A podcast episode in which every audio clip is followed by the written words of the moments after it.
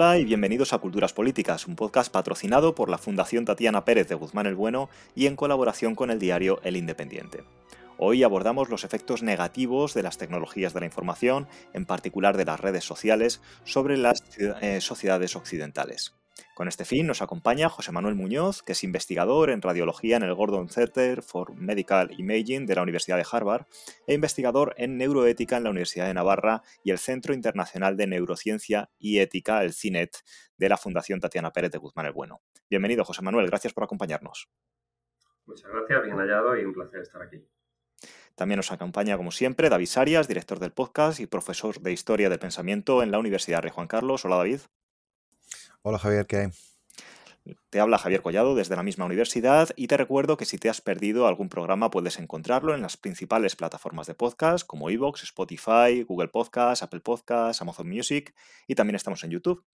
En todas ellas te puedes suscribir para estar al corriente de todo lo que publicamos y también, si te gusta el programa, si te gusta nuestro podcast, te pedimos por favor que lo compartas con la gente a la que creas que le puede interesar el tipo de temáticas que tratamos en este programa. También puedes contactar con nosotros en nuestra cuenta de Twitter, arroba culturpol, y en la web culturaspoliticas.com. Vamos ya con el asunto de hoy, y es que, como hemos señalado en otros programas, la invasión rusa de Ucrania ha vuelto a poner sobre la palestra la información, la intromisión, perdón, del Estado ruso en las democracias occidentales mediante el uso de los nuevos medios de comunicación. Si en el último podcast examinábamos el ecosistema de medios, hoy abordamos la realidad desde el punto de vista del usuario. Concretamente, analizaremos cómo las grandes compañías de comunicación digital ponen los avances en neurociencia y psicobiología al servicio de sus intereses económicos y cuáles son las consecuencias éticas y políticas de estas estrategias.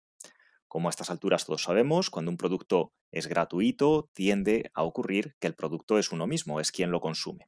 Es decir, nosotros somos el producto junto con nuestro tiempo y nuestros datos personales que pasan a ser el objeto con el que comerciar. Así que, José Manuel, una vez hecha esta breve introducción, ¿qué mecanismos utilizan los gestores de las redes sociales para retener la atención del usuario? Bueno, pues los mecanismos que se utilizan son, diversos. Desde luego, todas estas compañías, todas estas plataformas, no solo las redes sociales, sino también plataformas más de contenidos audiovisuales, etcétera, pues utilizan, tienen departamentos enteros con, psicólogos y con psicobiólogos especializados en los mecanismos que se utilizan, pues eso, a nivel psicológico y a nivel cerebral para mantenerte de algún modo eh, activo, interactuando, para mantenerte enganchado, o sea, si se puede decir, y luego podemos hablar si queréis también de la cuestión de las adicciones, para mantenerte enganchado eh, a las redes sociales. La verdad es que hay, hay varios mecanismos, muchas veces somos eh, inconscientes de, cómo se están utilizando, eh, pero se basan sobre todo en mecanismos de tipo eh, psicológico. O sea, yo, pienso mucho cuando hablamos de la guerra de, Rusia y de toda esta cuestión de lo que está pasando, perdón, de la guerra de Ucrania y de todo lo que está pasando con, con Rusia. Eh, claro, yo lo que veo es, como muchos otros factores, pues una gran polarización política y, esta polarización, pues en muchos casos se debe a mecanismos para reforzar pues por ejemplo, el sentimiento de pertenencia a un, cierto, grupo, o una cierta facción, o una cierta ideología, frente a otros, el, yo y mis pares o mis compañeros contra el enemigo. Entonces ahí se están utilizando mecanismos de, refuerzo de, lo que llamamos la dinámica de la radicalización, y que son mecanismos o dinámicas de tipo psicológico, y que yo eh, diría que se pueden clasificar en tres tipos, que serían si queréis entramos más en detalle, pero sí, claro. podría clasificarse como uno, eh, el que digo, el sentimiento de pertenencia, dos, lo que llamaríamos los mecanismos para intentar eh, aumentar la inteligibilidad de lo que está pasando, eh, que son mecanismos internos, mecanismos psicológicos, dentro de los cuales uno intenta entender qué está pasando, y tres, los, los, sesgos de confirmación sobre los prejuicios que ya una, una persona tiene. y esos son tres mecanismos muy importantes a nivel psicológico. Eh, por ejemplo, eh, entrando un poco más en el, primero, el sentimiento de, pertenencia, ¿no? Pues al final todos los seres humanos necesitamos eh, sentirnos pertenecientes a, un grupo, sentir la aprobación de, otras personas, es, lo que nos hace sentirnos seguros en las interacciones sociales, entonces esa pertenencia a un determinado grupo nos hace sentir confortables. Entonces hay, investigaciones que, que, desde luego demuestran que, unos, una necesidad tan fuerte de, de y poderosa de, pertenecer eh, a ese grupo hace que, aumente más eh, la, cohesión y, en ese sentido las situaciones concretas en las que un grupo o una persona se encuentra pueden reforzar aún más. ¿no? Eh, por ejemplo, hay experimentos muy, conocidos en el, mundo de la psicología que se llaman experimentos situacionales y que se llevaron a cabo hace décadas y siguen realizando, que demuestran que el hecho de asignar un rol dentro de un grupo, pues hace que tú te creas ese rol y cada vez te metas más en ese rol y, y acabes comportándote como, como, ese grupo o esa situación eh, espera que te comportes. ¿no? Hay, hay, un famoso experimento que se llama el experimento de, de, la, prisión de Stanford, que es muy conocido, en el que se metió a, a, a, grupos de estudiantes, era un experimento universitario en la Universidad de Stanford, por eso se llama así, y se metió a grupos de estudiantes eh, a hacer una especie de juego de rol en la que unos tenían que hacer de, de guardias y otros tenían que hacer de prisioneros. ¿no? Entonces, desde el, primer, desde el principio se recrearon situaciones, digamos, lo más reales posibles para que, para que los que se creían eh, guardias y los que se creían prisioneros realmente fueran reforzando ese sentimiento de, esos roles que tenían. ¿no? Y al final, a los pocos días, empezó a haber abusos reales de los supuestos, eh, los supuestos guardias hacia los supuestos prisioneros y los supuestos prisioneros eh, acabaron creyendo que eran prisioneros reales y sintiéndose realmente abusados. Esto es un ejemplo de cómo eh, cuando estamos dentro de un grupo y hay un yo o un nosotros contra otros, contra el enemigo, al final se acaba todo polarizando hasta el punto de que, llegamos a situaciones extremas. Y ese es solo uno de los, de los mecanismos que es el de pertenencia. Si queréis, eh, puedo entrar en los siguientes. Eh, otro sería el mecanismo de inteligibilidad. claro, nosotros cuando afrontamos situaciones en la vida en general, pero también cuando hablamos de cuestiones más de tipo político y de tipo geopolítico, etcétera, necesitamos ent entender lo que está pasando. Entonces, especialmente temas tan complejos como es un tema de una guerra con tantos factores políticos, sociales, eh, que los rodean, tantos países involucrados, tantos intereses eh, involucrados, eh, tantos medios tratándolo a todas horas, pues hombre, puede haber una especie de, nos podemos sentir abrumados ¿no? por tanta información, intentar entenderlo, y, y, el ser humano tiende a buscar explicaciones lo más, lo más sencillas posibles y causas lo más entendibles posibles para, para, cosas que realmente son muy complejas y que tienen muchas motivaciones y donde hay muchas relaciones eh, de tipo complejo. Entonces, eh, claro, ahí hay que tener mucho cuidado con mecanismos de desinformación que se utilizan muy a menudo con eh, titulares o con mensajes muy sencillos, muy potentes, que muchas veces apelan a las emociones y que son fáciles de entender y que nosotros ya, simplemente por cómo pensamos los seres humanos, estamos predispuestos a, a creérnoslos, especialmente si tenemos eh, ciertos sesgos. Entonces, bueno, pues es, es, es, muy fácil caer en este tipo de mensajes que en las redes sociales, especialmente algunos tipos de redes sociales, eh, pues por ejemplo como Twitter, donde los mensajes son muy cortos, pues, pues potencian. ¿no? ¿Por qué los mensajes de Twitter son cortos? ¿Por qué la interacción tan corta eh, puede ayudar a, a, potenciar la polarización, pues precisamente por esto, ¿no? Porque da lugar a mensajes cortos, potentes, que pueden ser más o menos ingeniosos, especialmente los que son más, más ingeniosos en unas pocas palabras nos, nos, apelan más, nos interesan más, tendemos a compartirlos más, con lo cual llegan a más personas. Y bueno, el hecho de que un mensaje sea ingenioso no quiere decir que sea cierto, pero sin embargo eh, nos, apelan y, no, y nos, llevan a interactuar más y a compartirlo más. Entonces, eh, la inteligibilidad también, la, facilidad con la que podemos entender algo, aunque las explicaciones no sean reales, hace que tendamos a crearnos esas explicaciones. Y el tercero sería los, confirmatorios, que un poco también está relacionado con esto que hablo de la, de la inteligibilidad, ¿no? Cuando uh -huh. tenemos, todos tenemos cierta, cierta opinión de, de, base de un tema y podemos ser más abiertos o menos abiertos a, a, a ideas o a mensajes que van en contra de lo que nosotros ya pensamos. Pero tendemos a buscar lo que confirma lo que ya veníamos pensando antes. ¿no? Entonces, eso, eso son lo que llamamos los egos de confirmación. Buscamos, tendemos a buscar aquellos mensajes, eh, aquellas personas o, o, aquellos titulares, aquellas noticias que pensamos que van a reforzar lo que ya pensamos, porque realmente es más cómodo eh, no cambiar de opinión o, o, no plantearse si nuestra posición de partida era equivocada. ¿no? Es más fácil eh, buscar aquellos resquicios, aquellas cosas, aquellos mensajes que van a confirmar lo, lo que ya pensamos. Y esto en, redes sociales es, muy fácil de potenciar. Por ejemplo, pensemos en mecanismos como hashtags, ¿no? Los hashtags, lo que sea, ¿no? Eh, sobre Putin, Ucrania, lo que sea. Un hashtag hace que toda la gente que pincha en ese hashtag vea las interacciones y ahí vamos a ver dos cosas muy interesantes.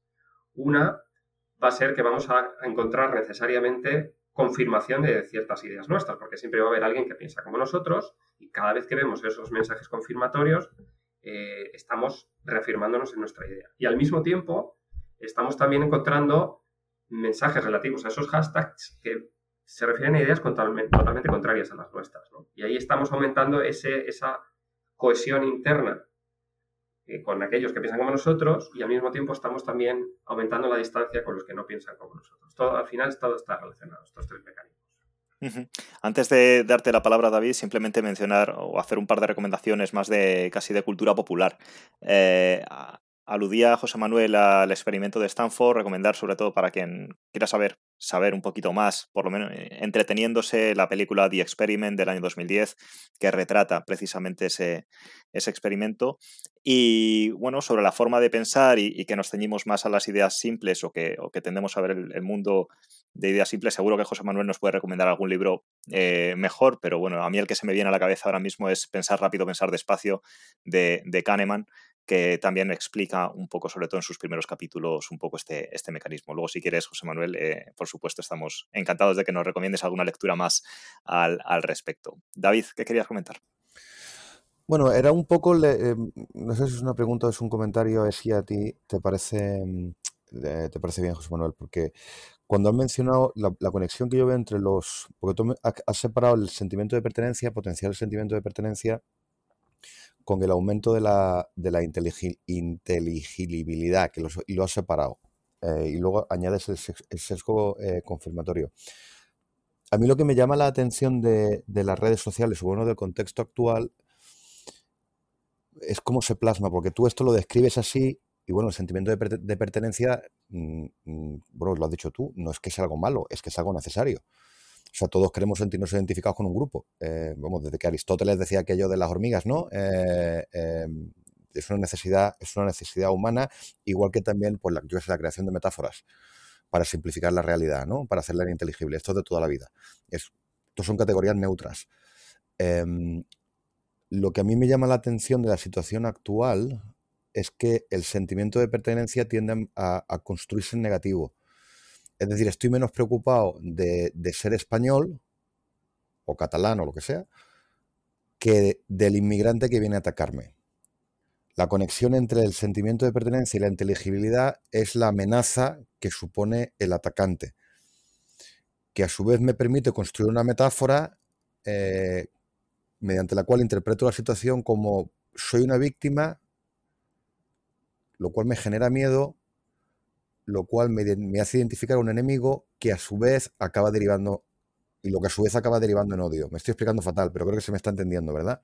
Entonces, esto es que tampoco es nada nuevo, eh, pero yo sí quería que, aterrizándolo, en, no tanto en el análisis neutro como en el problema que tenemos, eh, yo sí tengo, bueno, te pregunto, ¿a ti porque esto es, una, es un fenómeno común. Te vas a la Segunda Guerra Mundial, te vas a la Primera Guerra Mundial, el fenómeno con una intensidad propagandística muy importante y tienes, situaciones parecidas. Pero a mí me da la impresión de que ahora hay algo cualitativamente distinto desencadenado por la propia naturaleza de las redes sociales. Hay, algo hay en las redes sociales que estaba ausente en, la, eh, ausente en la propaganda de masas. ¿Qué es eso? No sé si te estoy preguntando un poco como por el sentido de la vida, como te decía en la previa, em, em, pero si, lo puede, si nos puede dar, desde el punto de vista de un neurobiólogo, cuáles son los puntos claves, los puntos cualitativamente diferenciadores del, ecosistema que tenemos que fomenta este aspecto negativo. Hmm. Porque recordemos, y con esto cierro, cuando aparecen las redes sociales, es que iba a ser al revés. Venían a salvarnos porque ya no teníamos gatekeepers, porque ya no teníamos guardianes de la verdad, iba a ser la libertad, que eso ya luego hablaremos, si esto de que en Stanford sean todos una banda de anarcocapitalistas tiene algo que ver con esto. Em, entonces, hemos pasado de esto iba a ser jauja y la solución a nuestros problemas de convivencia a lo contrario. mm, mm, tenemos más problemas ahora que antes. ¿Cuáles, son los elementos cualitativos que distinguen al, al, nuevo ecosistema electrógeno o electrónico, como quieras llamarlo, de, del analógico? Sí, bueno, a ver, antes, antes de, entrar un poco en eso, ¿no? Como lo veo yo, también, claro, sí que tienes, lo veo un poco también como tú, ¿no? De ese aumento de la cohesión, digamos, dentro del grupo está cada vez más reforzado, no por la, no por la autoafirmación del grupo, sino por el, rechazo de, del otro, la construcción de identidades, digamos, colectivas basadas en la autodefensa, eh, basadas en, como casi en ataques preventivos hacia, hacia enemigos percibidos. Y, pero bueno, claro, es que en realidad, si lo pensamos evolutivamente, es hasta normal. Quiere decir que, que, al final todos los, los, animales sociales, especialmente los mamíferos, pensemos, no sé, en cebras o, animales así, ¿no? ¿Por qué se juntan en grupo? ¿no? Se juntan para defenderse de un enemigo, de los leones o de lo que sea, ¿no? Y, lo, y, el ser humano desde tiempos prehistóricos, pues hacía lo mismo, ¿no? el aumento de la cohesión social, eh, se hace principalmente para enfrentar amenazas externas y para aumentar la seguridad interna. Entonces, claro, es que eh, esos mecanismos apelan a algo tan primario, tan básico, que es muy difícil eh, contrarrestar. Entonces, siempre que tenemos un enemigo externo, esto se ve en todo tipo de lugares, en todo tipo de, dictaduras hoy en día, que, siempre se tiende, incluso países democráticos, estoy pensando en algunos países de Latinoamérica, ¿no? donde se busca un enemigo externo histórico que, ¿no? como por ejemplo como ha pasado con mensajes como, como el del presidente de México y de otros lugares, ¿no? que se busca siempre el enemigo externo para intentar un poco aumentar la cohesión nacional. Entonces, bueno, eh, eso es al final, es apelar a, cosas tan básicas y tan primarias que es difícil frenarlo. Pero ¿qué pienso yo que diferencia cualitativamente lo de las redes sociales? Porque yo creo que se utilizan mecanismos eh, que apelan a, a, comportamientos adictivos, a comportamientos adictivos y que, y que van a la misma química del, del, cerebro y especialmente pues al sistema, llamamos el sistema de recompensa de la, de la dopamina. La dopamina, pues muchos de los oyentes les puede sonar, eh, es un neurotransmisor involucrado en, bueno, muchos, eh, muchos mecanismos cerebrales, pero el más conocido, por ejemplo, es la, mecanismos como la coordinación motora. De hecho, en los enfermos de Parkinson tienen déficits la relacionados con la dopamina, pero en este caso también tiene que ver con los circuitos que llamamos de recompensa. Circuitos de recompensa, que son, que son tres y que, y que, bueno, que son activados en mecanismos utilizados por las plataformas eh, digitales. ¿no? Para que... ¿Nos puedes poner algún ejemplo, José Manuel, sobre estos, cómo las redes sociales usan estos mecanismos de recompensa? Pues mira, por ejemplo, eh, nosotros, a ver, eh, pasamos, se calcula que pasamos más o menos un 40 o un 50% de nuestro tiempo en el mundo real, por así decirlo, eh, hablando de nosotros mismos. que esto es algo que yo cuando este, este dato no lo sabía, ¿no? Y cuando lo leí dije, madre mía, pues es, es, bastante tremendo, ¿no? Pensar que pasamos tanto tiempo hablando de nosotros mismos. Pero en redes sociales, según algunos estudios, este tiempo hablando de nosotros mismos llega al 80%. ¿no?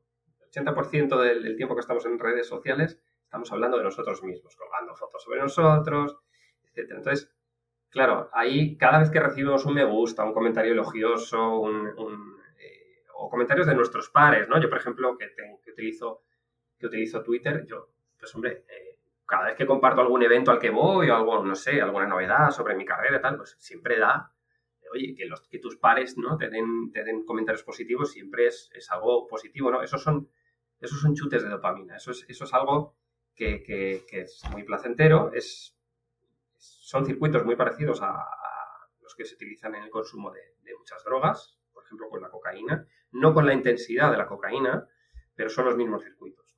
Para que nos hagamos una idea ¿no? de que cuando decimos que las redes sociales son drogas, pues en muchos sentidos y neurobiológicamente también lo son. ¿no? Entonces, eso, el, feedback positivo ya refuerza mucho ese tipo de circuitos de, recompensa y hace que se perpetúen pues ¿no? seguir colgando contenido, seguir produciendo datos, que es algo tú que mencionabas, Javier, muy importante, ¿no? Producimos datos, producimos eh, contenidos. Pero lo, más, eh, yo creo que lo, más, lo que más le puede llamar la atención a los que nos escuchan es que no es la mera recompensa lo que hace que nos enganchemos y queramos estar más tiempo ahí. No es tanto la recompensa, sino la expectativa de la recompensa. Y, me explico. Eh, cuando se refiere a la, actividad dopaminérgica, eh, o sea, lo que tiene que ver con la dopamina, lo que hablaba antes, hay lo que llamamos el, error de predicción de recompensa. Es decir, eh, esto es algo que han utilizado los, casinos desde toda la vida, ¿no? los dueños de los casinos desde toda la vida. Y es cuando yo tiro un dado. Cuando voy a tirar un dado y, si tengo que sacar, no sé, un 8, voy a llevarme dinero, ¿no? Y si no lo saco, no me lo llevo. Es la expectativa de la posible recompensa que se debe al azar, realmente, que no depende de mí. Es esa expectativa lo que hace que me suba rápidamente, en cuestión de, muy pocas décimas de segundo, la, cantidad de dopamina. Y esa expectativa es profundamente placentera. Cuando esa expectativa se cumple, sí, es, placentero, y cuando no se cumple, pues no lo es tanto, ¿no? Entonces, eh, ¿dónde está el mecanismo adictivo? El mecanismo adictivo está en que algunas veces me voy a llevar una recompensa y otras veces no. Si nunca me llevo una recompensa, me voy a acabar aburriendo y voy a acabar dejando de, jugar. Pero como algunas veces me llevo una recompensa y además no soy capaz de predecirla, es tremendamente placentero ¿no? y cumple esas expectativas iniciales. Y ahora voy, comprando lo del dado, me voy a, a redes sociales. Cuando yo me meto para ver un tema seguimos con la guerra de Ucrania, ¿no? Y yo parto con una posición de partida, yo empiezo a interactuar y ahí voy a encontrar todo tipo de, mensajes, ¿no? Y aquí vuelvo un poquito a lo que hablaba antes de, los sesgos confirmatorios eh, y demás, ¿no? Cuando yo encuentro mensajes que me gustan, que confirman lo que pienso, o mejor aún, cuando yo cuelgo alguna opinión sobre la guerra de Ucrania o sobre cualquier otra cosa y recibo comentarios eh, elogiosos, esa recompensa es muy buena. Pero es todavía más placentero, neurobiológicamente hablando, la expectativa de dejar colgado ese mensaje y a ver qué me van a decir. Y hasta que llegan esos primeros me gusta, esas primeras interacciones, no sabemos, esa es, eh, hasta cierto punto es algo que depende del azar. Y esa expectativa de qué va a pasar es profundamente eh, placentera desde el punto de vista de la, de la dopamina. Cuando eh, en muchos casos lo que va a pasar es que voy a recibir comentarios positivos, que van a reforzar esa expectativa que tenía y en otro caso voy a recibir comentarios negativos. Si siempre que interactuara recibiera comentarios negativos, acabaría aburriéndome de las redes sociales, muy probablemente, acabaría dejando, porque no me producen realmente lo que yo esperaba. Pero como algunas veces me produce lo que yo sí espero, sigo enganchado, sigo interactuando, sigo pinchando hashtags, sigo entrando en perfiles de gente que, eh, tanto de gente que está de acuerdo conmigo como que gente que dice todo lo contrario, para ver qué han puesto, ¿no? Y a ver, entonces, es muy fácil y, requiere muy poco esfuerzo darle un clic para ver si el resultado de ese dado es el que yo espero. Es muy sencillo. Es darle al clic es como tirar el dado. Es ver si se van a cumplir mis expectativas o si no se van a cumplir. Y esto es algo que ya se demostró desde hace décadas que, funciona así. Eh, recuerdo de experimentos de Skinner en los años 30 con ratones que ya, que ya lo decía, ¿no? que realmente es eh, cuesta muy poco comprobar si esa expectativa que yo tenía se va a cumplir o no, porque es cuestión de abrir el móvil, desbloquear y ver, bueno, voy a ver si ya me han comentado, ¿no? Voy a ver si ya le han dado me gusta o voy a ver qué me han dicho, ¿no? Es, muy poco coste el que eso tiene. Sin embargo, la posible recompensa que me llevo a nivel de autoaceptación o de cohesión o de confirmación de sesgos es muy grande. Entonces, el costo-recompensa es claramente eh, favorable. Entonces, y eso hace que estemos continuamente enganchados, que queramos seguir interactuando y que sigamos produciendo contenidos. Entonces, yo creo que al final es una cuestión, eh, suena un poco reduccionista y no lo es porque hay muchos factores involucrados, pero la cuestión química es muy, muy importante muy influyente. Yo creo que eso está estudiado prácticamente desde el principio. Yo pienso que es algo que eso eh, lo tenían muy claro a la hora de diseñar este tipo de, de plataformas. Creo que lo tenían clarísimo, porque eso es lo que hace que interactúes y hagas lo que ellos quieren, que es producir contenidos y producir datos con los que luego ellos pues van a comerciar o van a vender a terceros. Al final es eso. Nos hablabas, José Manuel, de la confirmación de sesgos y es una de las cuestiones que, bueno, alguna vez ha salido en el programa y, hemos comentado eh, cómo hasta cierto punto eh, esto al final, eh, lo hablamos también en la previa, crea cámaras de eco, crea grupos donde uno tiende pues, a seguir en Twitter a, la gente con la, que, con la que coincide, ¿no? Lo que tradicionalmente siempre se había hecho en los medios generalistas, en este país, si eras de izquierdas, pues no comprabas el ABC, indudablemente, eh, esa consonancia cognitiva, ¿no? Creo que se llama. Eh, pues eh, al final te la estás autogenerando tú en tus propias redes sociales. Y recuerdo, por ejemplo, que me impactó hace un año y pico, cuando salió un documental del que ya hemos hablado alguna vez aquí, el del dilema de las redes sociales, eh, cómo, eso puede llegar a segmentar de alguna forma o a dividir la forma en la que ve la realidad eh, la población. ¿no? Una, sociedad partida cada vez más en dos grupos, por lo menos en lo político, eh, de pros y de contras, de izquierdas y de derechas, y llegando a un punto en el que las realidades son distintas, donde ya no vemos las cosas igual porque eh, todo se ha, polarizado cada vez más. No sé si tú estás de acuerdo en, esa idea y si debemos preocuparnos tanto como los que a nivel intuitivo estamos preocupados sobre esto. Yo estoy totalmente de acuerdo y además creo que debemos ser conscientes de que todo este tipo de cosas no son tan fácilmente reversibles y que incluso pueden dejar eh, una huella a nivel cerebral. Hay perdón, hay estudios que demuestran que, bueno, una interacción continuada, especialmente en personas que se comportan de manera más adictiva eh, a redes sociales, al final acaban dejando un rastro a nivel cerebral, a nivel anatómico. Eh, por ejemplo, hay estudios, eh, un estudio publicado hace 4 o 5 años en una revista muy prestigiosa, que demostraba que una interacción continuada y, especialmente de tipo adictivo en redes sociales producía una alteración de, los sistemas eh, cerebrales, de las partes del cerebro relacionadas con comportamientos de tipo impulsivo, con la amígdala cerebral, por ejemplo. Entonces, esa, adicción a redes sociales parece ser que está asociada con, eh, anatómicamente, que la amígdala, digamos, para, que nos entiendan, haga que nos comportemos de manera más impulsiva. Y claro, ese comportamiento más impulsivo, a su vez, refuerza la, adicción. Entonces es un círculo vicioso, ¿no? Es, una realimentación muy, muy, peligrosa y que al final acaba dejando rastros en el cerebro. Esto no es inocuo, quiero decir. Eh, este tipo de mecanismos que se utilizan no son inocuos, mucho menos, y pueden producir al final eh, eso, dejar un rastro a nivel cerebral y, son los mismos, y quiero insistir en eso, son los mismos mecanismos que se utilizan para el juego y son los mismos circuitos neurobiológicos asociados con drogas tan fuertes como la cocaína, que vuelvo a existir, no es tan fuerte el efecto, pero es el mismo tipo de, mecanismo. ¿no? incluso también afectan a la creatividad. Hay otros estudios que también parecen demostrar que, partes como el, córtex prefrontal, que es la parte del cerebro que tenemos justo aquí detrás de la frente, ¿no?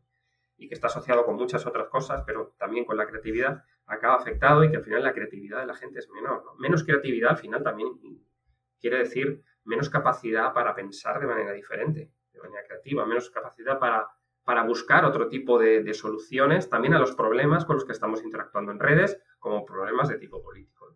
A menos creatividad, más manera de ver las cosas de manera más simple, más capacidad para, eh, para asimilar mensajes sencillos que, que, parece que explican todo. Entonces, al final, todo, a nivel cerebral, y a nivel psicológico todo está interactuando ahí.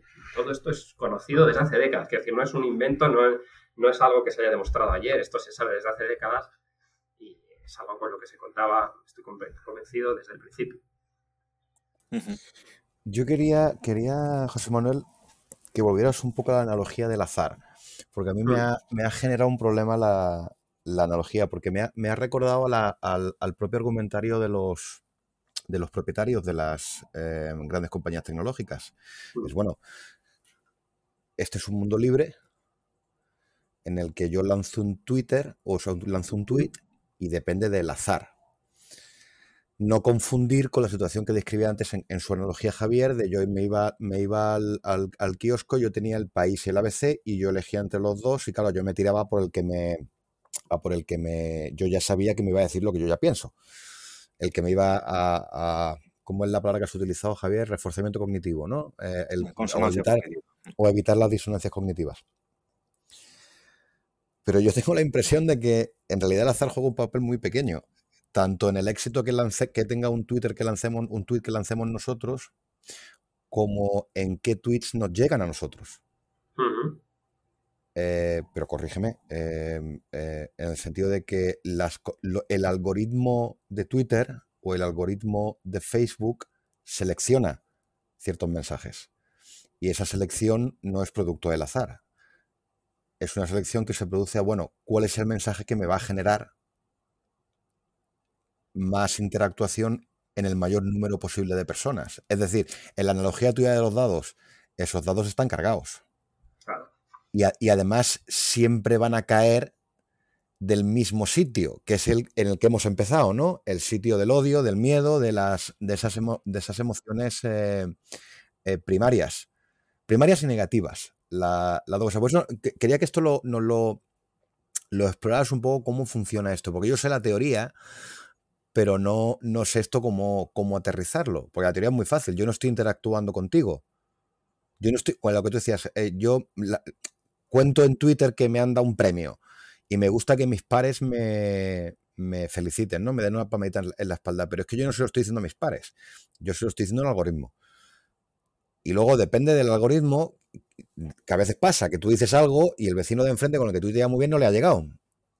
Pero a otro señor que tú no sabes, a este sí le llega y te da un like. Entonces, esto, esto desde el punto de vista de un. Si tú fueras, si tú estuvieras trabajando, si tú fueras Darth Vader, o fueras el ingeniero que tiene que montarle la máscara a Darth Vader, eh, ¿esto cómo funciona? ¿Cómo, ¿Cómo se manipula esto o cómo crees tú que lo están manipulando para que tenga estos resultados? No sé si la pregunta tiene sentido. Sí, tiene sentido. A ver, cuando yo hablo de azar, no estoy diciendo que sea azaroso eh, totalmente lo que va a ocurrir, sino que más bien desde tu punto de vista subjetivo, cuando tú produces contenidos, interactúas, eh, tu cerebro está actuando como si lo fuera. Quiero decir, tú, tú esos algoritmos no los conoces realmente y no sabes lo que va a ocurrirte. Quiero decir, desde ese punto de vista yo creo que sí funciona la analogía del azar, ¿no? Eh, tú no sabes qué va a ocurrir. Eso sí es como tirar un dado, no sabes qué va a pasar. Y es esa expectativa de lo que vaya a pasar lo que a nivel, muchas veces inconsciente, nos produce ese, placer, esa expectativa de, qué va a pasar. Eh, pero claro, por supuesto que no es azaroso, ¿no? Esos algoritmos están funcionando. Yo no sé muy bien, eh, si os soy sincero, cómo los están eh, utilizando para que interactúes con ciertas personas sí, con otras personas eh, no.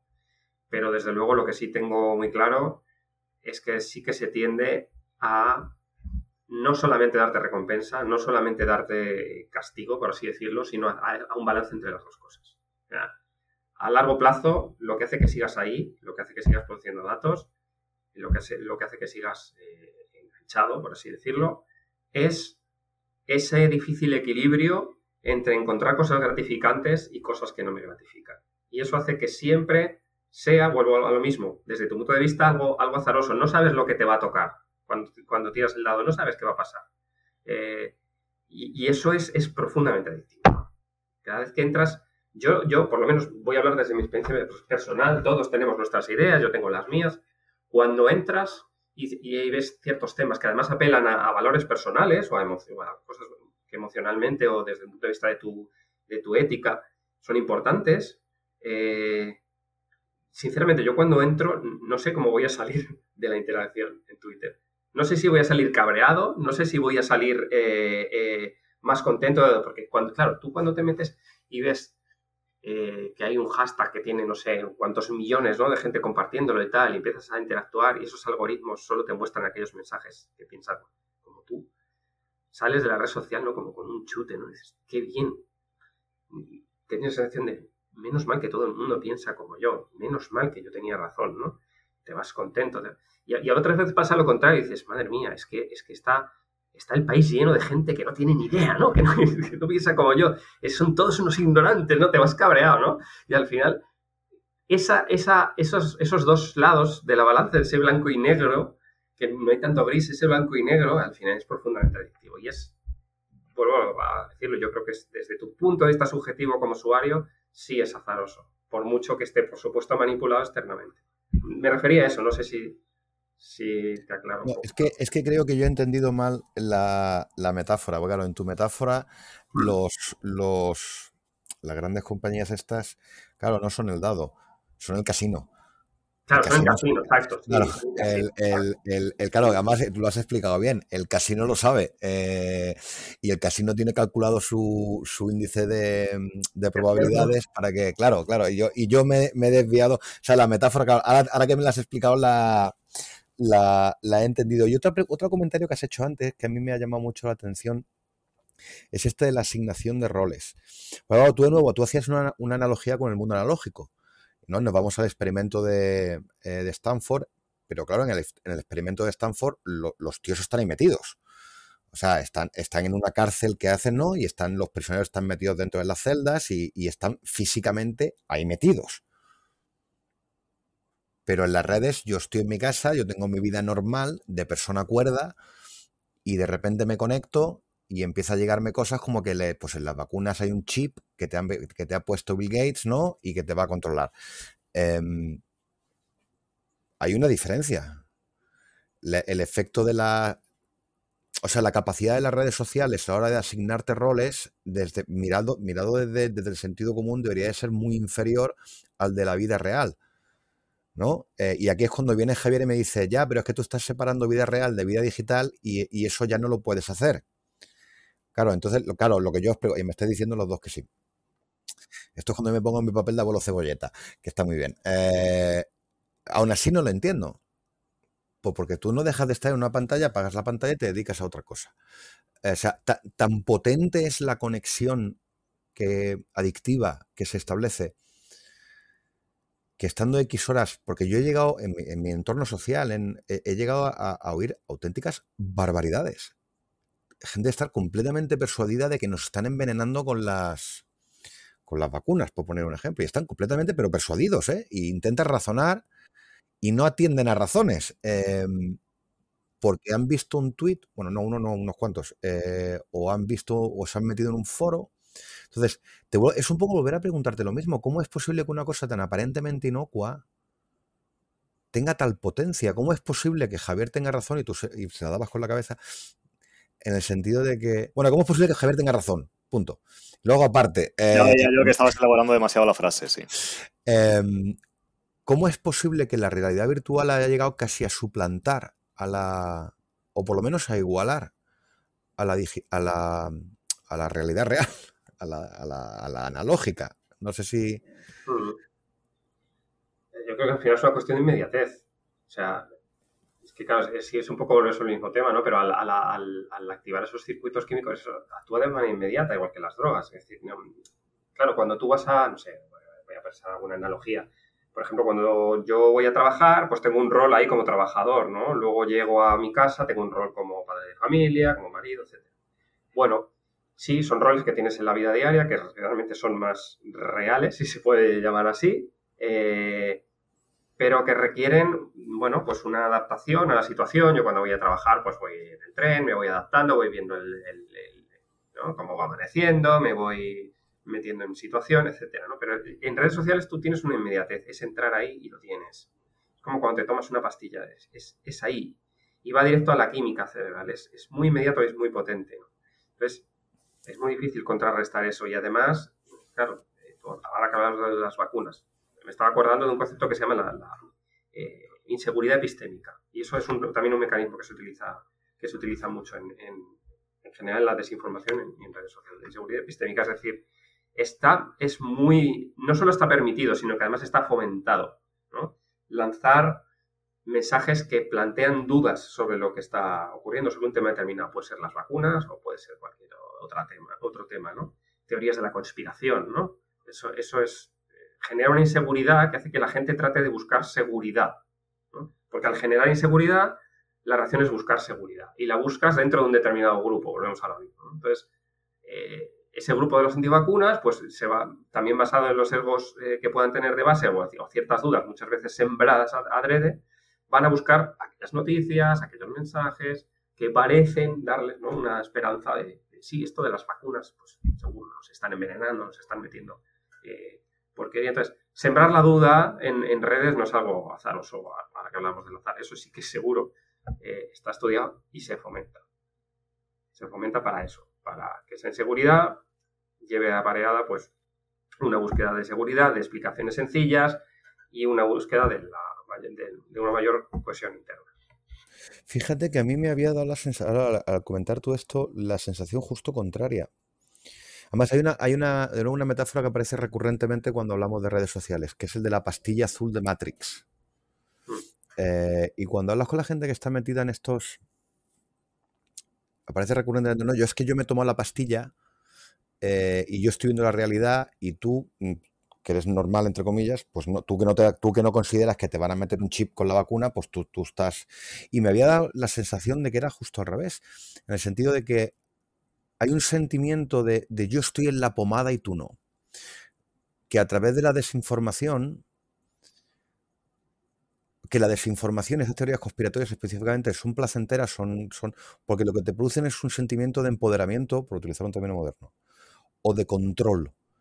Un mundo que tú no terminas de gestionar muy bien, en el que hay información que es muy confusa. Además, esto quería que lo comentaras también, el exceso de información, esto qué efecto tiene. Eh, yo me agarro a la conspiración X y consigo dos cosas. Primero, victimizarme, pero al mismo tiempo empoderarme, porque sé que me están victimizando y, como ya lo sé, pues puedo hacer algo al respecto. Tengo un, cierto sentimiento de control sobre mi propia, propia vida frente a estos, ¿no? esta élite que nos está controlando. Entonces yo no sé si esto que te estoy diciendo es una cosa de sentido común y que es muy estúpida, o, de sentido común y que, y que tú lo ves, esa, sensación de empoderamiento, eh, sobre todo que además muy, muy fácilmente detectable en los grupos populistas. Problema complejo, solución fácil, que tú conoces, ergo tú ya controlas tu vida un poquito más que antes. No sé si esto. Eh, es, un poco la, es, un poco la, verdad revelada, ¿no? De lo que se han servido las sectas tradicionalmente siempre. El, ser de un grupo selecto que, tiene un conocimiento del que el resto no y que además te va a. que te sitúa de alguna forma como un elegido, ¿no? Pero eh, que nos ilustre José Manuel al respecto. Sí, eh, vamos, va un poco por ahí, vuelta un poquito a la misma idea de la, de, la, de la cohesión y, claro, lo que dices tú de la desinformación, pues iba un poco en la línea de lo que mencionaba antes de la inseguridad epistémica. Cuanta más información nos bombardee, al final nos crea una sensación de estar abrumados, nos, hace sentir inseguros, que no... Claro, tú hablas de control, yo vuelvo un poco a la otra idea, la de descontrol. Claro, sentimos que no controlamos todo lo que nos está llegando, intentamos buscar control donde no lo hay, y ahí es donde caemos en las explicaciones sencillas y en, ideas más de tipo populista son, que son simples y que además atacan a lo más básico, a lo más eh, emocional, a lo más primario y a aquello que nos hace sentir que pertenecemos a, un grupo, como decía Javier, un grupo selecto, ¿no? solamente yo y los míos nos damos cuenta de que nos están eh, engañando, ¿no? De que, todo esto es una farsa, de que las vacunas tal, de que, en fin, un poquito va en la línea de lo que comentabais. Eh, Perdóname, David, por, reorientar si quieres eh, ir, avanzando, porque si no nos quedamos en, el, la misma, cuestión. Y comentábamos antes del programa, en la previa, hablamos un poco del metaverso también, ¿no? Y eh, comentaba antes David esta diferencia entre lo real y lo digital, eh, que, yo ya aquí en alguna ocasión he, negado, ¿no? Ante la experiencia de, nuestro día a día. Pero claro, el metaverso lo que nos venden del metaverso al menos, o lo que se pretende del metaverso al menos, que es, y retomando el ejemplo de David de Matrix, ¿no? Es, es un poco ahondar en, ese universo Matrix en el que plenamente estás inserto en una realidad que no es la realidad física. Eh, por cierto, David, la pastilla que te mete en Matrix es la pastilla roja, no la pastilla azul. Eh, pero al margen de esto, em, claro, cada vez nos vamos más hacia, hacia eso, ¿no? Teníamos alguna intentona hace unos años con las Google Lens, muy lejos de, lo que nos están vendiendo el metaverso, pero esta realidad virtual o si no la realidad aumentada va cada vez más en ese camino. Y, eso junto con ciertos dispositivos neurotecnológicos que, también hablábamos hace, hace, unos minutos en la previa, eh, no sé hasta qué punto puede llegar a cambiar absolutamente el cerebro humano. ¿no? Y lo digo también, igual que mencionabas tú antes, cómo condiciona el uso de las redes sociales, cómo puede llegar a, a cambiar el cerebro. Em, lo vemos, por ejemplo, en, las aulas con el tiempo de atención de los alumnos, eh, con el tiempo de permanencia. Eh, la, atención se ha reducido drásticamente. Lo que un alumno es capaz de soportar sin, evadirse eh, se ha reducido drásticamente en los últimos 8 o 10 años, ¿no? por lo menos por, nuestra experiencia. No sé tú cómo, cómo, ves todo esto. He lanzado muchas cuestiones al aire, pero bueno. Sí, sí bueno, la cuestión de lo del tiempo de, de como el hecho de que las redes sociales, no tanto el tiempo de interacción, que sí es largo, pero sí el tipo de contenidos que son, que son rápidos, que son cortos y, los sustituimos por contenidos nuevos, hace sí que, el tiempo de atención mediano, eh, medio perdón, haya bajado realmente eso es algo que uno lo ve, bueno, pues incluso en la, propia familia. Yo, los, niños que me rodean, es muy difícil hacerles hoy en día eh, leer un libro, no, ya te digo un libro entero, ¿no? Sino de mantener la atención durante 10 minutos en, leerse cuatro páginas. Quiero decir, es, tremendamente complicado porque son muchos estímulos muy rápidos que se sustituyen unos a otros de manera eh, incontrolable, ¿no? Y bueno, que también son fomentados por mecanismos hemos hablado de los hashtags y tal, pero quiero decir, hay, hay muchos mecanismos, por ejemplo, el, scroll infinito, seguir bajando en, la plataforma y que nunca termine, ¿no? Y dices, bueno, un poquito más, bajas, un poquito más y nunca termina, La reproducción de contenidos automática que vemos, por ejemplo, en plataformas como YouTube o como Netflix, que terminas un contenido y casi sin darte cuenta ya te están poniendo el siguiente capítulo, el siguiente vídeo, el siguiente.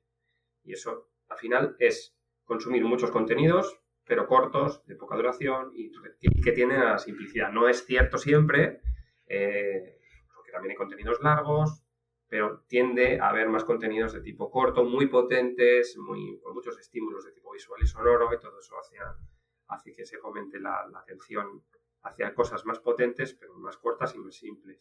Y luego, pues yendo un poco a la cosa de la, de la neurotecnología, eh, claro, ahora con el metaverso toda esta experiencia que ya de por sí es muy potente y muy inmersiva, pues se va a potenciar más. El hecho de, estar con esas gafas de realidad virtual, donde estás dentro de un universo totalmente eh, diferente, pues va a aumentar esa sensación de, pertenencia a ese mundo, de, meterte en salas donde están aquellas personas que refuerzan todo esto de lo que hemos hablado antes, la cohesión, etc.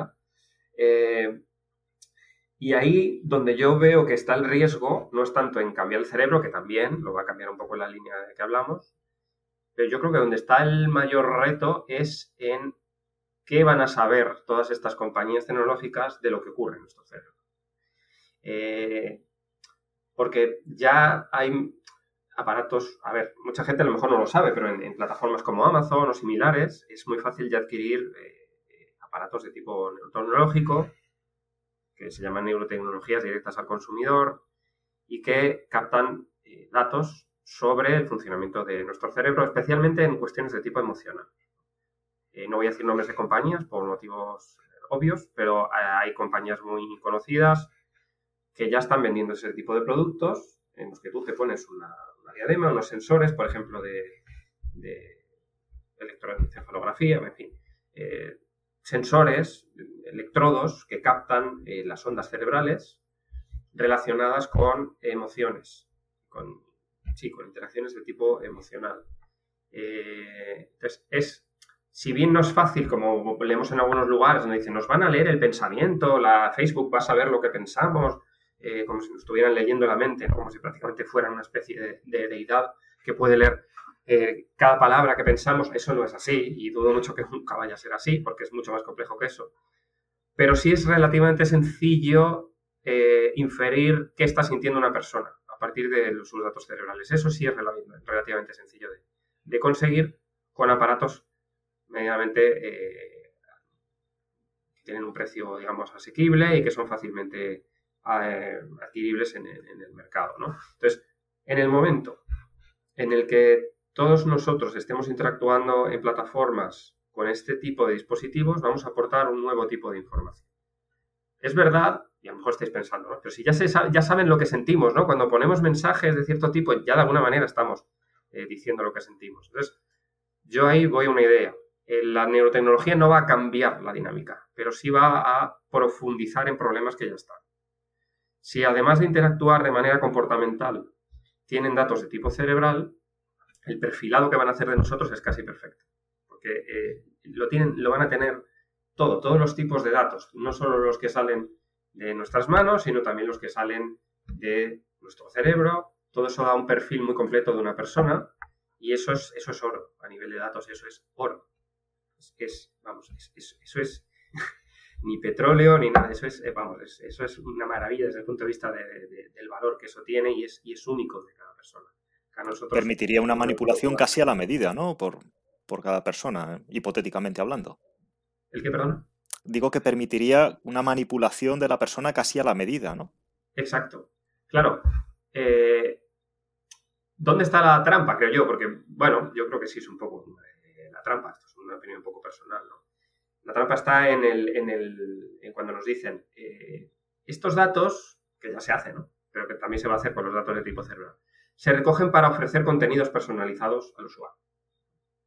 Y para que puedas tener una experiencia personalizada, que es algo positivo, ¿no? En principio, ¿no? Es positivo para el usuario porque, bueno, pues está recibiendo una, una atención más personalizada. Pero claro, esos, eh, esas, esas metodologías que utilizan para hacer ese perfil tuyo que es único, eh, se pueden utilizar para muchas otras cosas. Y se pueden utilizar para vender ese perfil, esos datos tuyos, a terceros, que es donde está el, gran problema y donde está el descontrol.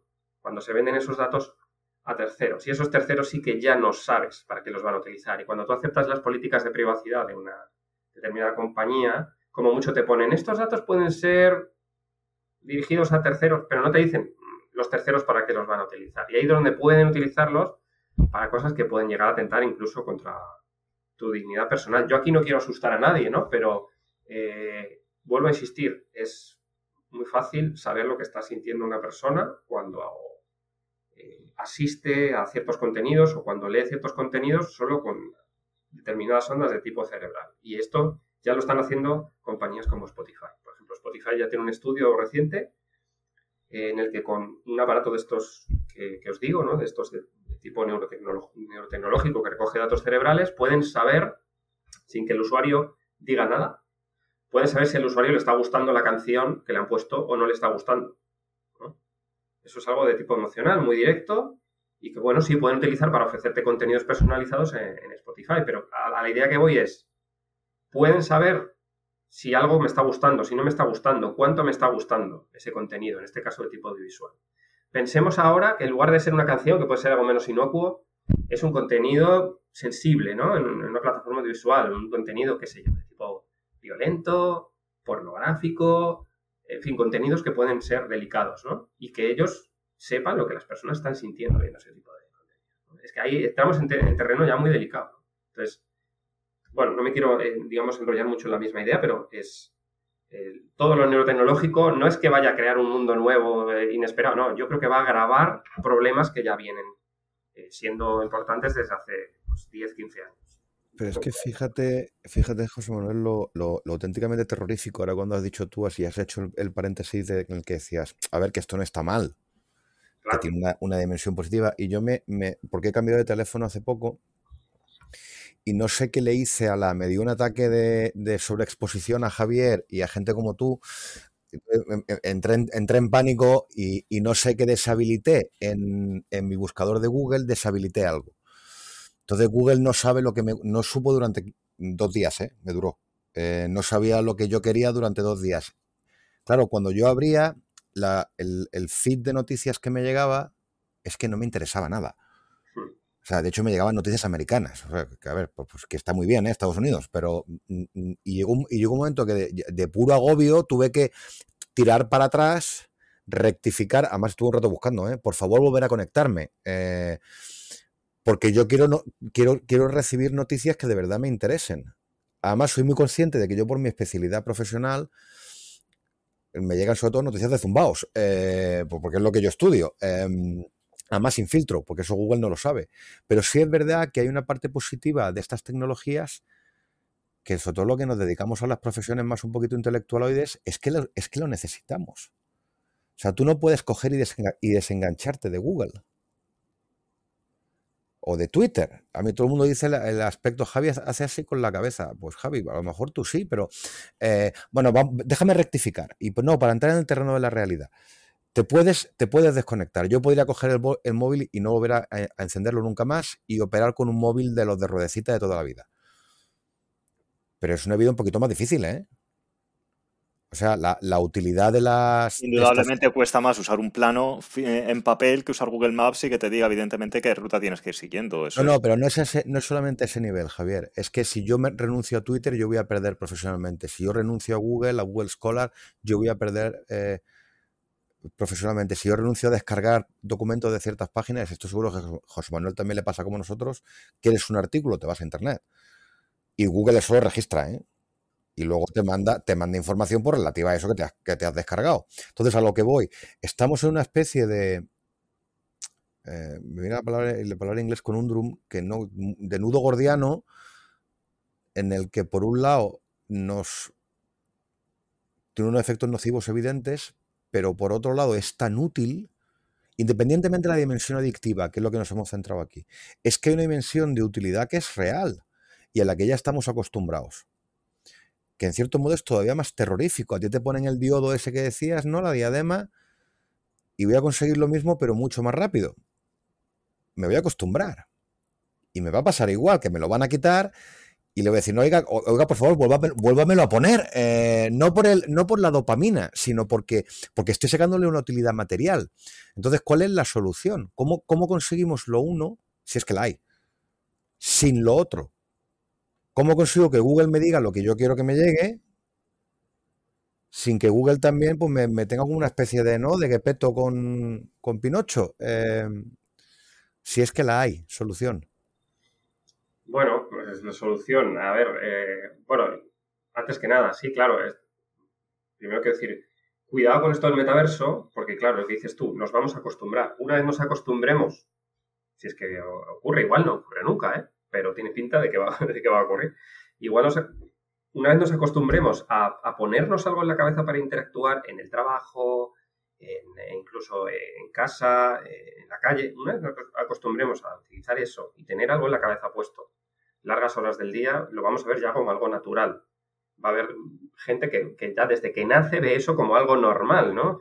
Eh, yo me acuerdo de la pandemia, de vídeos de, niños, ¿no? Que, en, sitios donde no había gel de este para, para, higienizarse las manos intentaban sacar el gel de la mano. Ya, ya formaba parte de su vida diaria y era algo normal, a lo que no tuvieron que acostumbrarse porque ya nacieron con eso así, ¿no? Es un poco en la línea también del que dicen, ¿no? De los nativos digitales, etcétera. Pues puede ser lo mismo con el metaverso, ¿no? Al final lo podemos ver como algo normal, acabarnos acostumbrando a utilizarlo. Cuidado con eso, porque una vez tienes algo en la cabeza puesto, es muy fácil añadirle nuevos sensores, nuevas tal, que te van a recoger más datos. Entonces, es un paso que yo particularmente veo clave, el del metaverso, porque está ese salto cualitativo de ya es normal tener algo en la cabeza.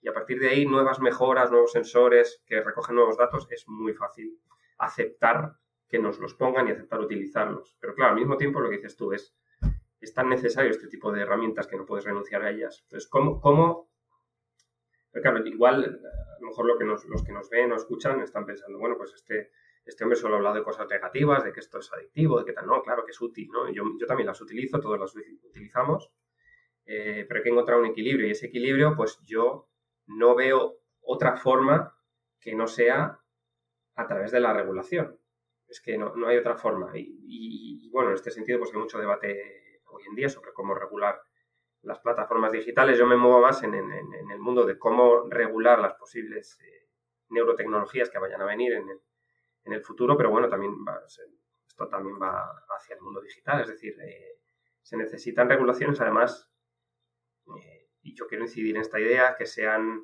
más internacionales, porque al final estas compañías no actúan a nivel nacional y pueden ser impunes eh, a la hora de saltar barreras nacionales. Entonces se necesitan mecanismos coordinados a nivel internacional para decir, oiga, ustedes pueden recoger estos datos para hacer esto, pero no pueden hacer esto otro. Eh, yo donde pondría mucho, mucho, mucho el acento es en el comercio de esos datos a terceros, que quede claramente declarado a quién se le van a vender esos datos o a quién, quién los va a poder utilizar, porque ahí es donde está el descontrol. Porque solamente te dicen, y lo han llegado a reconocer solo a regañadientes, que utilizan esos datos para venderlos a terceros, pero no se sabe a qué terceros ni para qué. Y muchas veces, y claro, y ahí es donde va a sonar utópico lo que digo es la de la regulación, es que esos datos muchas veces van a países y van a gobiernos, con lo cual, claro, ¿cómo, van a querer regular algo que les conviene, no? Entonces, es, muy difícil.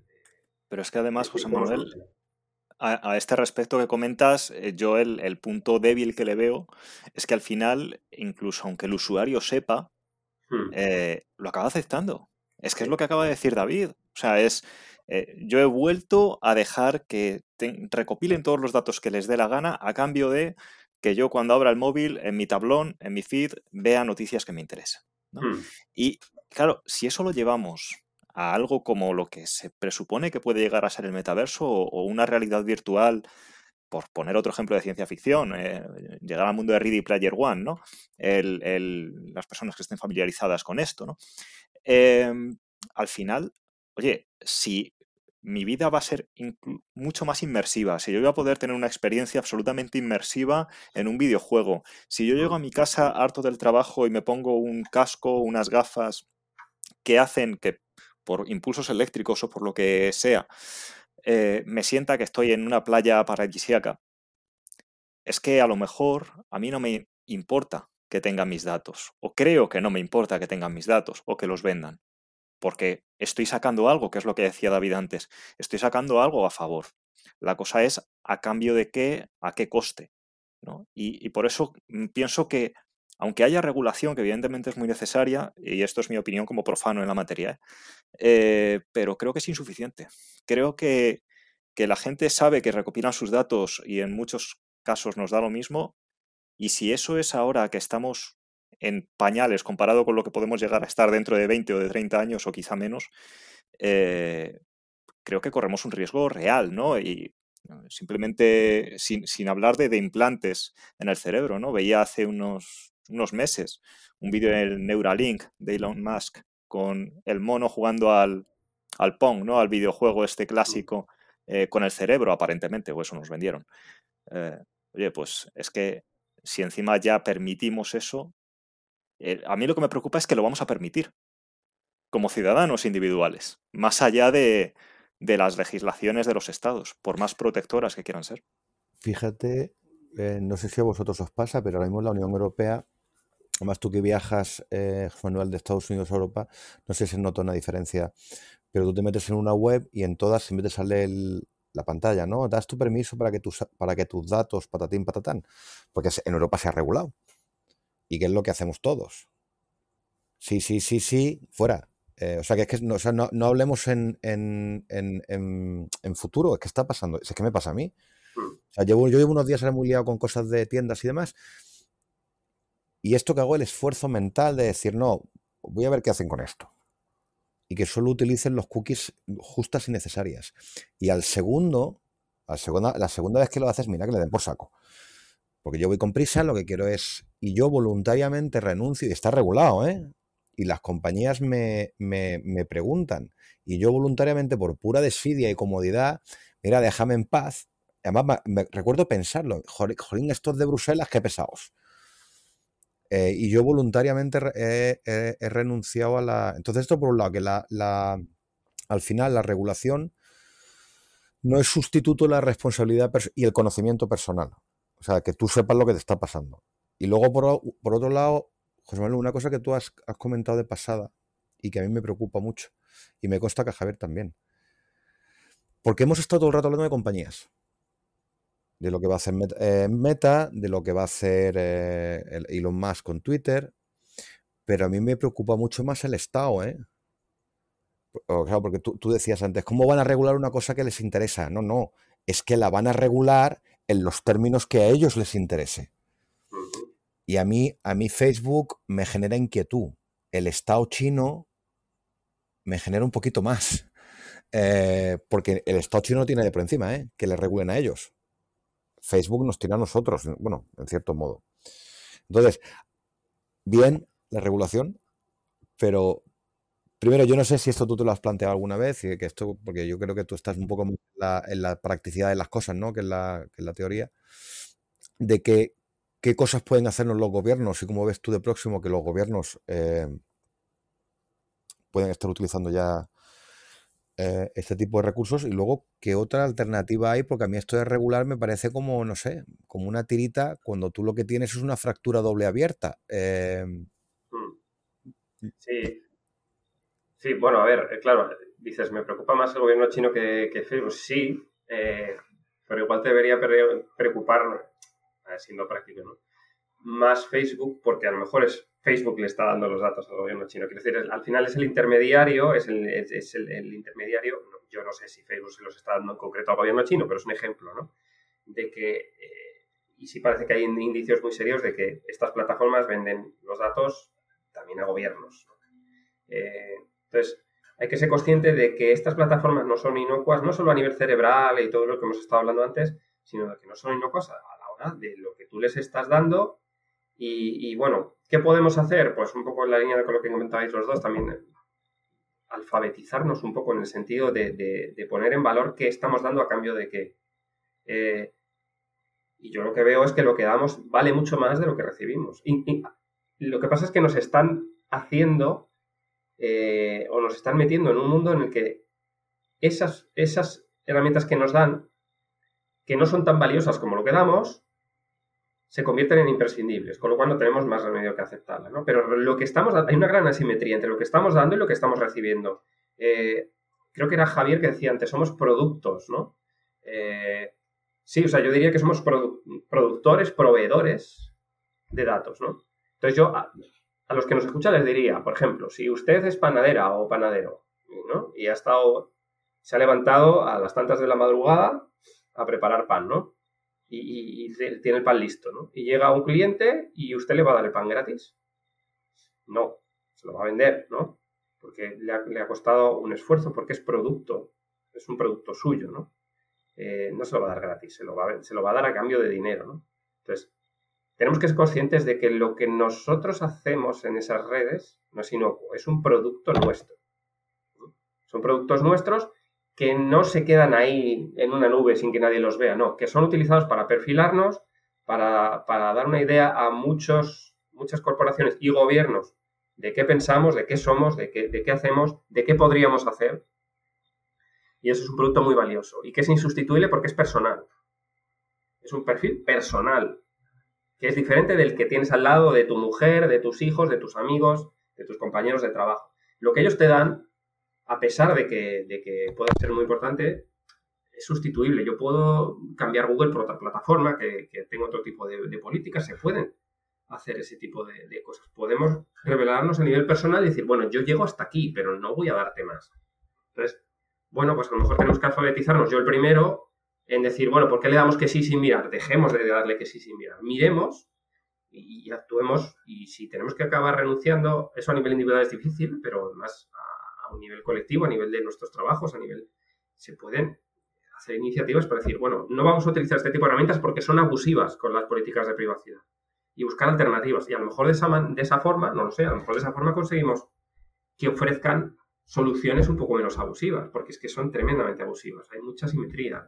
No sé, la verdad es que es un tema tan complejo que, que, a nivel individual solamente se me ocurre eso. Más concienciación y que realmente sepamos el valor de lo que damos.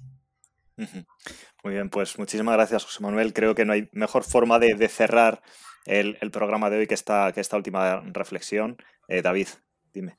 No, yo solo quería añadir una penúltima reflexión y ya terminas. Eh, no sé qué te parece a ti, José Manuel, si te acuerdas de, Un Mundo Feliz.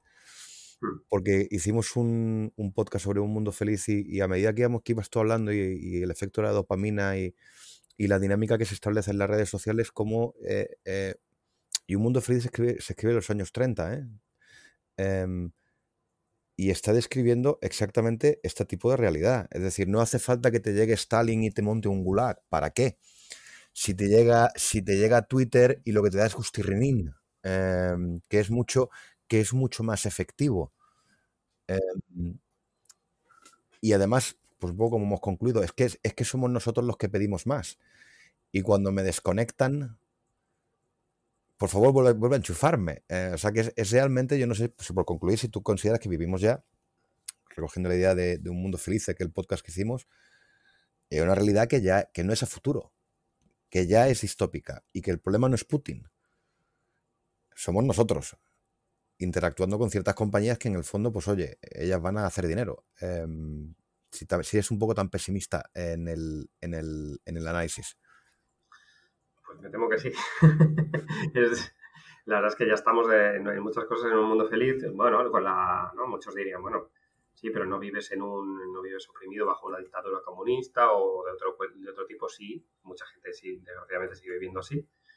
Nosotros no, bueno, y en ese sentido, pues somos más libres, pero eh, final eh, lo que está pasando es muy parecido a lo, de, a lo que Hasley eh, narra ahí, y incluso los, bueno, pues los que sean el libro verán ¿no? que se apela a este tipo de, apelar a la química ¿no? del organismo, de, cómo nos quedamos enganchados a, ciertas cosas y eso hace que seamos más mansos y que estemos más dispuestos a, hacer lo que nos mandan. Entonces, bueno, cuidado porque a veces tenemos ilusiones de libertad, ¿no? y a lo mejor esas ilusiones son más grandes de lo que pensamos. Bueno, pues ahora ya, si David me deja, eh, le, ponemos punto final a, esto. Muchas gracias, Manuel, por, José Manuel, por habernos acompañado. Gracias a vosotros. David, te veo en el próximo programa. Te veo en el próximo programa, Javier.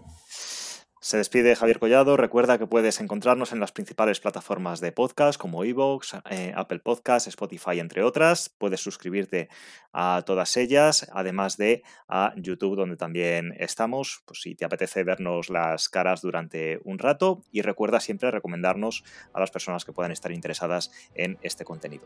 También puedes interactuar con nosotros en nuestra cuenta de Twitter, arroba culturpol, y en nuestra página web culturaspolíticas.com. Hasta el próximo programa.